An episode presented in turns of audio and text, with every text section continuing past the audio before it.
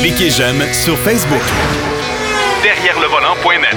De retour à Jacques DM. Alors, bien sûr, on conserve notre, notre doyen à l'émission, celui qui, euh, à certaines occasions, par qui la polémique arrive, notre ami Denis Duquet. Salut, Denis. Bonjour. Jamais entendu. La polémique, c'est quoi ça? Ah, je ne sais pas.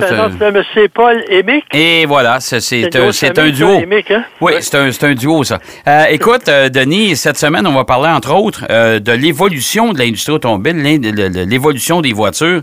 Euh, les, sont de plus en plus modernes, mais de plus en plus complexes. Oui, parce que moi, je me souviens, là, pardon de mon âge, aux alentours de 1985, un, un long lead de Biwick est arrivé un ingénieur qui avait un accent écossais, qui a branché une espèce de petite boîte électronique au moteur d'une Biwick, et c'était à peu près ça l'électronique dans l'automobile. Puis là, c'était, on a commencé des injections, ce qu'on appelle throttle body, là. un injecteur euh, dans un carburateur, en fait. Mm-hmm. Euh, c'était très, très sophistiqué. Il n'y avait pas grand-chose d'électronique. Euh, puis auparavant, quand on parlait d'injection, c'était mécanique. Euh, D'ailleurs, Alfa Romeo ont fait donner bien des mécaniciens avec leur injection Spica, qui a fait probablement dessiné par Satan lui-même. Mais aujourd'hui, ça a vraiment... On, s'habitue à tout. Hein. L'autre jour, j'ai pris un auto qui n'avait rien de ça. C'était un auto de 2003, euh, quand même, ça fait 16 ans, si je compte bien. Oui. Il n'y a pas de caméra de recul. Non. Ça. Il n'y a pas de détecteur de changement de voix. Non, monsieur, Euh, c'est ça. c'est ça. En plus, il y a tout le reste à proximité. euh, ça nous avertit pas quand on recule de notre euh, euh, notre, notre driveway, là, pour parler Ouais. latin. Ouais. Ça fait que ça ça nous met dans la conduite. on est plus impliqué, on est plus aux aguets. Puis on se fie pas parce qu'il y a certaines voitures. L'autre jour, j'ai conduit là, une, une Mazda euh, CX-5. Oui. Puis elle, là, s'il y avait quelqu'un à côté, une voiture à côté, elle, de temps en temps, elle m'avertissait, de temps en temps, elle m'avertissait pas. Ce qui était très stressant pour moi et pour les autres. À côté, j'ai failli envoyer un monsieur dans le fossé parce que je me fiais uniquement à ça, ce qui n'est pas une bonne idée, incidemment. Et cette semaine, je conduis une Subaru Ascent. Oui, Et oui. là, on est averti du monde à côté. Je pense que ça, ça a 5 cm de haut, ça, cet avertisseur-là. Puis il est très sensible. Donc, euh, on se fie à tout- toutes ces choses-là. Mais ça, c'est le B à bas. Si on Ouais. embarque d'une auto, puis si on recule, ça fait bip bip, puis il y a soit quelqu'un à côté, euh, il y a une auto qui s'en vient, euh, le détecteur de présence latérale que l'on peut dé- désactiver dans bien des cas, ce qui n'est pas une bonne chose. là. Euh, ça nous avertit qu'il y a quelqu'un à côté. euh, le véhicule avec le, le régulateur de vitesse, il va, il, il va s'immobiliser sur l'auto. Donc ça, c'est des choses qui contribuent à, à, à faciliter le travail. Puis même chez General Motors, entre autres, maintenant le rétroviseur, c'est pas un rétroviseur, c'est un écran la caméra arrière sur un, un plus grand, on sait c'est 360, pas 360 degrés, faut pas changer, 180 degrés de visibilité.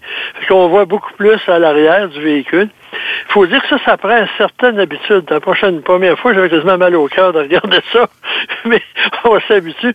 Donc, ça, c'est, mettons, le B à bas, là, de tout ce que les voitures modernes ont, à, part quelques voitures comme la Nissan, Nissan Micra, puis une coupe d'autres qui sont basiques, puis ce qui n'est pas de mauvaise chose en soi. Là, euh, plusieurs vont apprécier ça.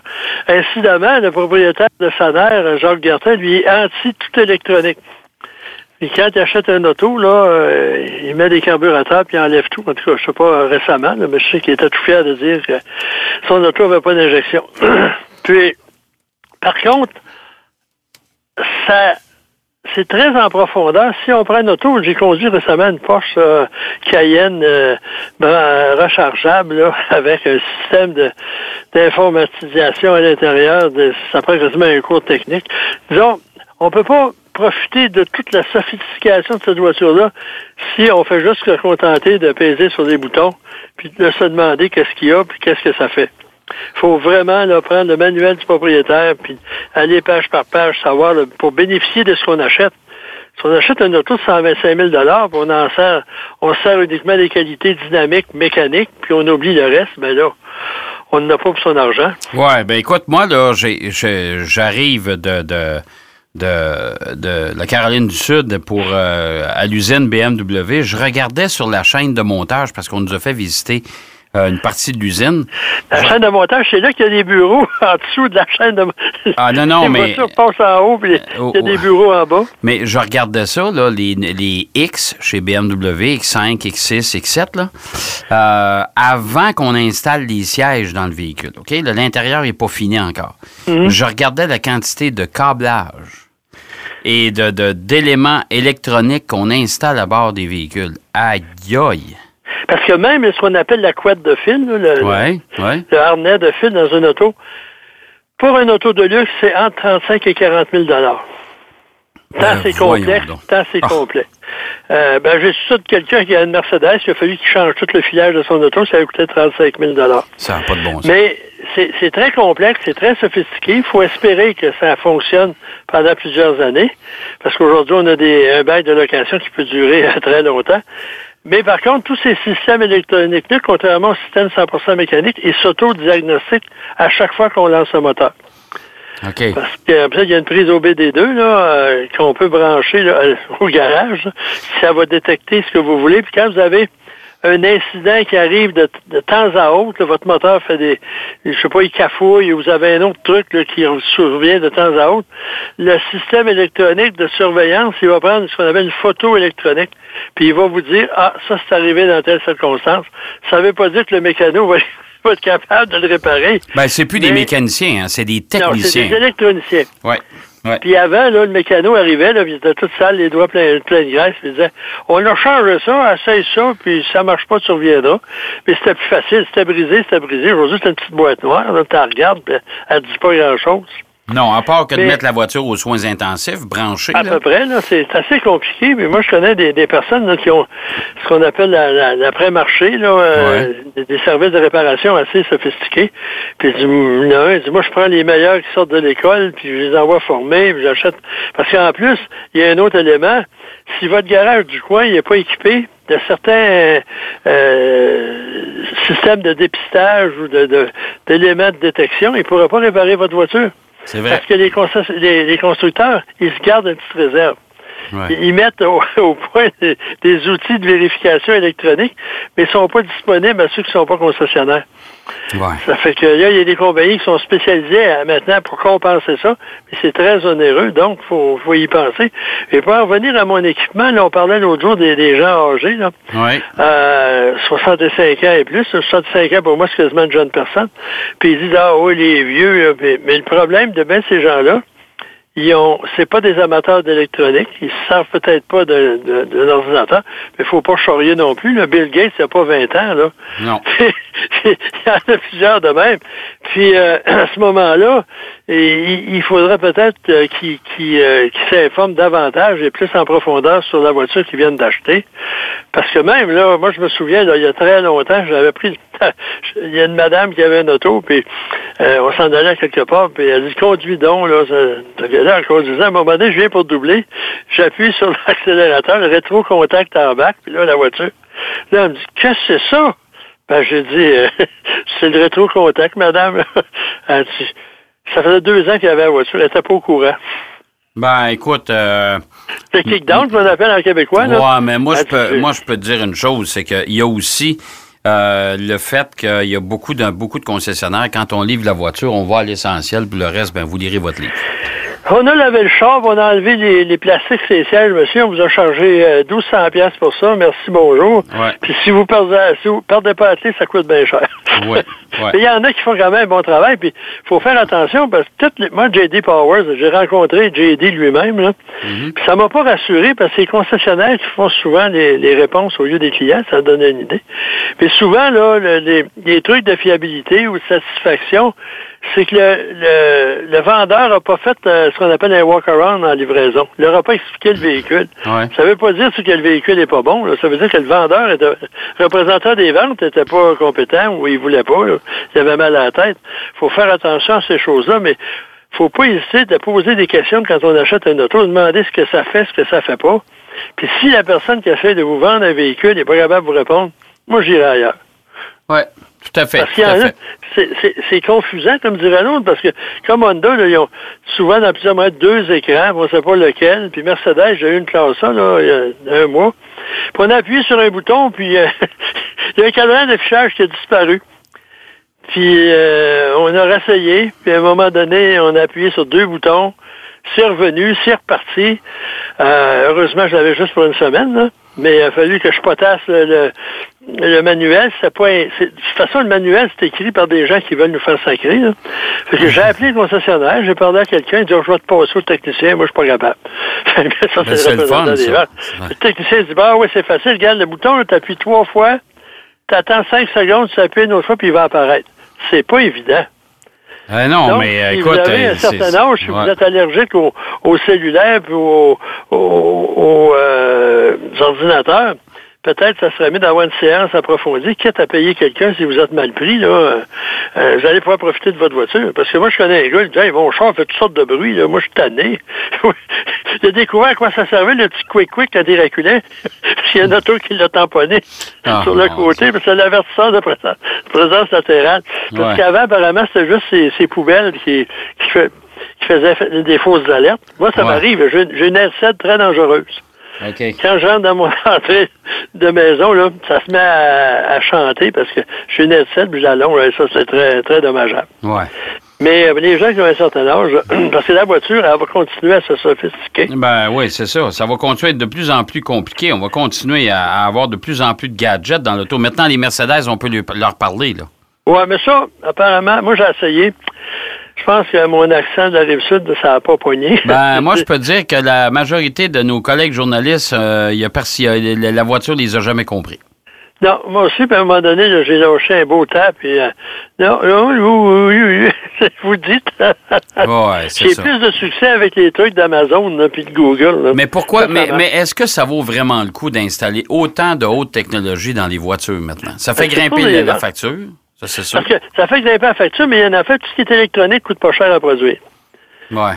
Parce que, à part des ordinateurs qui ont des chips un peu plus performants, le reste, c'est pas, ben, pas mal du pareil au même. Mais là, ils veulent trouver des éléments de vente, là, la, tenue de route, le freinage, puis tout ça, c'est pas mal il n'y a pas grand-chose à faire pour un usage normal, s'entend. Oui, c'est vrai. C'est sûr que si vous achetez une Porsche GT3, euh, la performance est plus importante que si vous achetez, euh, je sais pas, moi, une Nissan Altima. Là, ça va être plus intéressant d'avoir la, traction intégrale. Mais, euh, Là, là, Denis, il nous reste à peu près cinq minutes. Puis je sais qu'en début, avant qu'on entre en onde tous les deux, tu m'as parlé aussi parce que tu me parlais des personnes d'un certain âge tantôt avec la complexité des nouvelles voitures.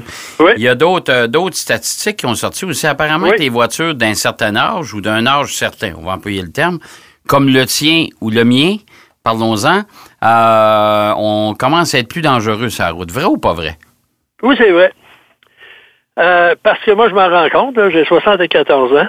Mm-hmm. Puis l'an passé, j'ai subi, j'ai passé trois semaines à l'hôpital. Puis quand je suis sorti de là, j'étais effrayé de conduire. J'avais pas, j'avais peur en mes moyens, j'avais peur de freiner. Je suivais à peu près trois longueurs de voiture. J'ai été quasiment six mois sans aller nulle part, parce que euh, puis de toute façon, j'avais la main quasiment inutilisable. Je pouvais pas utiliser une voiture. Euh, et on se rend compte petit à petit que nos, euh, nos réflexes sont moindres. Euh, Personnellement, je trouve que j'en ai mieux que bien du monde, mais ça, ça diminue. Moi, j'avais écrit un article il y a quelques années sur la vision périphérique. Et c'est un des articles les plus déprimants que j'ai jamais écrit de ma carrière, parce que ça, c'est avec l'âge. T'as beau euh, penser que t'es Tarzan à 60 ans, là. Mm-hmm. Ta vision périphérique rétrécit, ça, c'est un fait, là. Euh, physiologique. Puis on s'en rend compte quand on rentre, par exemple, le pont, euh, le plus bel exemple, c'est le pont euh, Victoria, quand on de Montréal à la rive sud. Là. Il y a une espèce de mini-tunnel, là, passage. Là. Puis moi, il y a 20 ans, je passais là.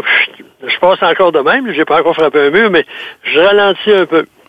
J'avais parlé après cet article-là, chauffeur d'autobus, il dit, moi, là, une quinzaine d'années, le gars, il avait pas 75 ans, il avait peut-être 40 ans. Il disait avant, là, Iberville, là, la chose du passe là, puis aujourd'hui, il dit, hum, j'ai une petite appréhension. Euh, c'est normal, puis il euh, faut faire. Puis il y en a qui ont des problèmes d'audition aussi. Mm-hmm. euh, c'est beau klaxonner, ça ne comprend rien.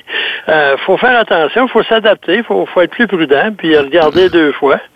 Euh, parce que souvent, c'est pas de notre faute. Là. On pas dire parce que Mais est-ce qu'on est qu'on devrait pas à ce moment-là faire passer des examens un peu plus tôt? Euh, ben, des examens fréquents? Oui. Il faut aller voir le médecin. Parce qu'il y a une affaire, là.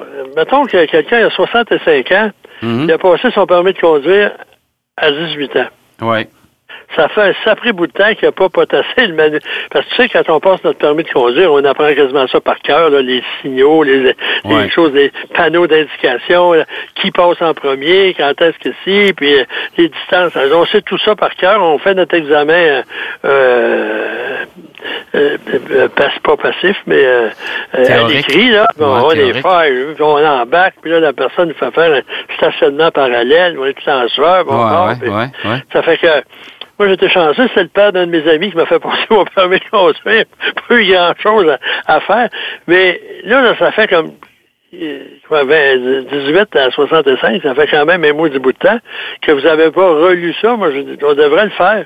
Ouais. Aux cinq ans, on parce qu'il y, y, a des choses qui ont changé, il y a des lois qui ont changé, il y a des panneaux indicateurs qui n'existaient pas à une certaine époque. Puis incidemment, si vous allez en Europe, là, euh, CA, entre autres, donne une espèce de petit papier qui vous donne c'est quoi les, les, les, indications européennes qui sont pas comme les nôtres. faut faire attention. Ça coûte rien, puis ça vaut la peine de, de, de, de, regarder ça avant de partir, puis même de l'avoir avec vous. Là, Parce que souvent, les gens se font prendre. Euh, fait ça, ça, veut dire que, dans le fond, si euh, vous êtes des personnes plus âgées, de, de, quoi, de quoi on parle actuellement? Moi, j'ai 62 ans, t'en as 74 euh, les gens dans, dans notre dans, qui, qui, de nos générations, soyez assez francs pour dire Oups, là, je commence à avoir un peu plus de misère. Là, je commence... faut faire attention, il faut être plus prudent, il faut redoubler de prudence. Des fois, c'est pas c'est pas l'âge, c'est des circonstances assez comme euh, la semaine dernière. Là, il y a, parce que tu savais-tu que c'était une BMW, t'as pas t'as pas besoin d'arrêter au, au, stop, hein? Aux ah, arrêts. Tu peux passer. Tu as un droit acquis, ça, je pense. Ah, Il y en a un qui va passer devant moi. c'est moi qui avais le droit de passage. Je regardais à gauche, je regardais à droite. Il n'y avait pas personne. Je m'avance un peu, je vois passer ça, cette belle petite BMW-là, devant moi, là, puis le monsieur, le nez en l'air, il n'a pas arrêté, il n'a pas ralenti, rien. Si j'avais rentré dedans, il disait, hey, papa, il n'a pas freiné. ça, c'est pas de notre faute, là, ben ben Mais il faut faire attention, puis l'auto, dans le fond, pour les personnes âgées, il y a bien des éléments, là, comme les détecteurs de présence, un écran, là, une caméra arrière. Euh, ensuite, on peut limiter la vitesse, on peut programmer ça. Euh, les régulateurs de vitesse aussi, ça arrête tout seul. Donc, il y a un paquet d'affaires ah pour les gens d'un certain âge qui, en plus, ils ont intérêt à regarder ce que leur auto peut oh. leur offrir en plus. Exactement. Écoute, c'est déjà tout en ce qui nous concerne, mon cher Denis. moi, je vais prendre mon géritol puis faire ma sieste. OK. Bon, ben, ben, puis on se reparle la semaine prochaine. Salut. À la semaine prochaine. bye-bye. Denis Duquet qui nous parlait euh, d'un paquet de sujets encore toujours bien intéressants, toujours bien pertinents. On va aller faire une pause. Au retour de la pause, Marc Bouchard est avec nous. Derrière le volant. De retour après la pause. Pour plus de contenu automobile, derrière le volant.net.